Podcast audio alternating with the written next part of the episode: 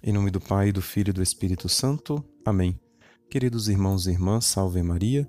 Sou o Padre Reinaldo Satiro do Instituto do Verbo Encarnado e nesta terça-feira da trigésima semana do Tempo Comum, nós temos a oportunidade e a graça de meditar sobre estas duas parábolas do grão de mostarda e do fermento que nosso Senhor Jesus conta hoje no Evangelho de São Lucas, capítulo 13, versículos de 18 a 21.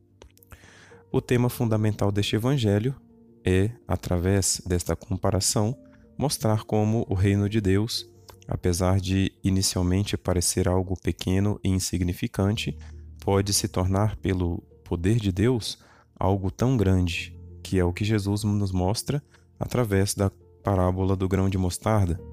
E ao mesmo tempo, por outro lado, como o crescimento deste reino de Deus é algo que parte do interior, é uma transformação que a graça de Deus faz em nós, como pessoas, e em nossas sociedades, né? nossa família, nossa comunidade, nossa igreja, nosso país e no mundo inteiro, através de uma ação de dentro para fora, partindo do interior, como faz o fermento para fazer a massa crescer. Mas, apesar destes temas fundamentais, gostaria de aprofundar um detalhe que nosso Senhor Jesus nos mostra quando compara o reino de Deus com o grão de mostarda. Ele diz: A semente cresce, torna-se uma grande árvore e as aves do céu fazem ninhos nos seus ramos. E é neste fazer ninhos que eu gostaria de me deter, porque a partir desta imagem que coloca nosso Senhor, nós podemos tirar ensinamentos muito preciosos para a nossa vida espiritual. Se nós considerarmos o reino de Deus como a igreja, conforme muitos santos padres fizeram, nós podemos dizer então que a igreja é a árvore e a nossa paróquia, ou inclusive a nossa própria casa, a nossa própria família, como igreja doméstica, são esses ramos onde nós devemos fazer o nosso ninho, onde nós devemos construir o lugar onde vamos habitar.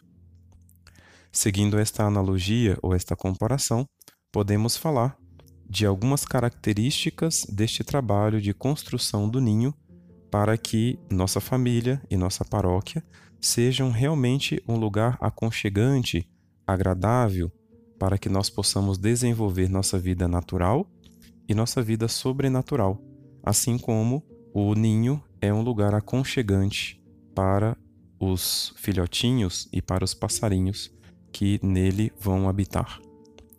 Se nós analisarmos bem, quando um pássaro ou quando os pássaros vão construir seus ninhos, eles fazem esse trabalho seguindo algumas características.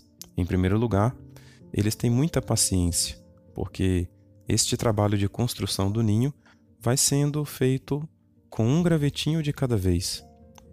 Além disso, é um trabalho que exige ao mesmo tempo que a paciência, a perseverança, porque é um trabalho demorado e cansativo, como já dissemos, é um gravetinho de cada vez, até chegar a construir o ninho por completo.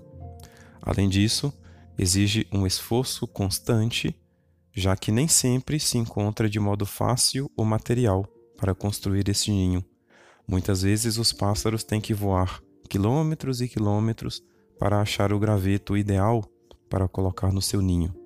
E por fim, exige certa arte ou habilidade, já que é necessário que tudo esteja bem armado, bem entrelaçado, bem fixo, para que este ninho seja realmente um lugar seguro. E assim também, nós, em nossa família, e em nossa paróquia para ter uma boa vida comunitária entre nossos irmãos e entre nossos familiares, precisamos praticar estas virtudes: paciência, perseverança, esforço constante e uma certa arte ou habilidade. Que a Santíssima Virgem Maria nos conceda esta graça para que nós possamos realmente ter nossa casa como igreja doméstica e nossa paróquia como este lugar, este ninho, onde nós possamos desenvolver nossa vida espiritual e a nossa vida natural de modo agradável a Deus. Assim seja.